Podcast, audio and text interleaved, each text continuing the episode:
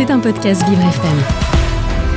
Ah non, non, non, c'est avec Julien Joly. Quand c'est avec Julien Joly, bah on comprend tout. Euh, bizarrement, rebonjour Julien. Rebonjour Léo. Et oui, euh, le mercredi, euh, c'est politique avec vous, Julien. Euh, Aujourd'hui, vous avez décidé de revenir sur le débat entre les trois candidats à la présidence du groupe Les Républicains, euh, débat qui a eu lieu avant-hier.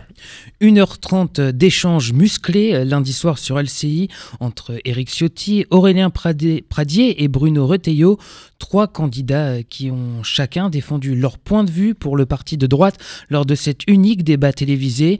Concernant les valeurs de la droite, euh, Bruno Retailleau a défendu, je cite, le rassemblement d'une droite fière de ses valeurs avec une ligne claire sur le régalien et l'économie. Le patron des sénateurs LR qui a également ajouté qu'il veut de l'unité sur une ligne claire. D'un autre côté, euh, Éric Ciotti, lui, a joué sa carte habituelle de la fermeté et prône une droite qui ne s'excuse plus d'être elle-même dans un pays dangereusement engagé sur le chemin du déclin. Enfin, Aurélien euh, Pradier a argumenté sur le renouvellement tout en se mettant euh, en avant. Il a notamment euh, vanté son expérience de maire, de sapeur-pompier volontaire au service, euh, je cite, d'une droite populaire qui n'est pas une punition. Concernant euh, le parti même des Républicains, Bruno Retailleau estime qu'il faut changer le nom du parti. Je crois que la marque est morte, a-t-il dit. Éric Ciotti, quant à lui, pense qu'il faut attendre la prochaine élection présidentielle en 2027 pour voir si le parti est mort ou pas. Il estime qu'aujourd'hui, le parti bouge encore. Éric Ciotti, Aurélien Pradier et Bruno Retailleau, un seul d'entre eux sera désigné président du groupe Les Républicains début décembre. Un autre grand sujet qui a largement été abordé euh, dans ce débat, c'est l'immigration, Julien. Effectivement, euh, Léo, rappelez-vous, le 11 novembre dernier, l'océan Viking, ce navire humanitaire qui a accosté dans le port de Toulon avec 234 migrants à son bord, un fait euh, qui a pour les trois candidats alimenté une vision très ferme sur l'immigration.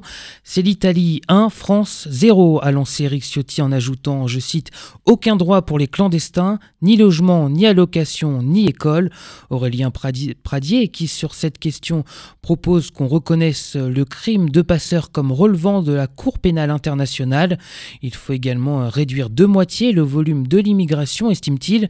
Bruno Retailleau, euh, de son côté, dénonce les pompes aspirantes de l'immigration et tacle notamment le projet de loi régularisation massive, projet de loi que le gouvernement euh, présentera en début d'année prochaine à l'Assemblée nationale. Trois candidats euh, qui défendent donc euh, les valeurs de la droite euh, qu'ils souhaitent incarner. En revanche, concernant l'extrême droite et Marine Le Pen, il n'y a aucune divergence, Julien. Effectivement, euh, tous les candidats sont euh, raccords sur ce point.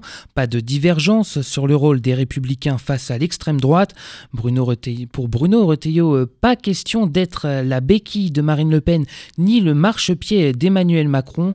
Alors, pour rappel, ce sont bien le groupe des républicains qui détiennent, si je puis dire, les rênes de l'Assemblée nationale. Une Assemblée nationale où le parti d'Emmanuel Macron ne possède pas de majorité absolue.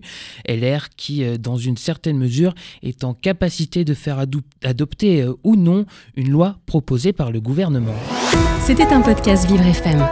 Si vous avez apprécié ce programme, n'hésitez pas à vous abonner.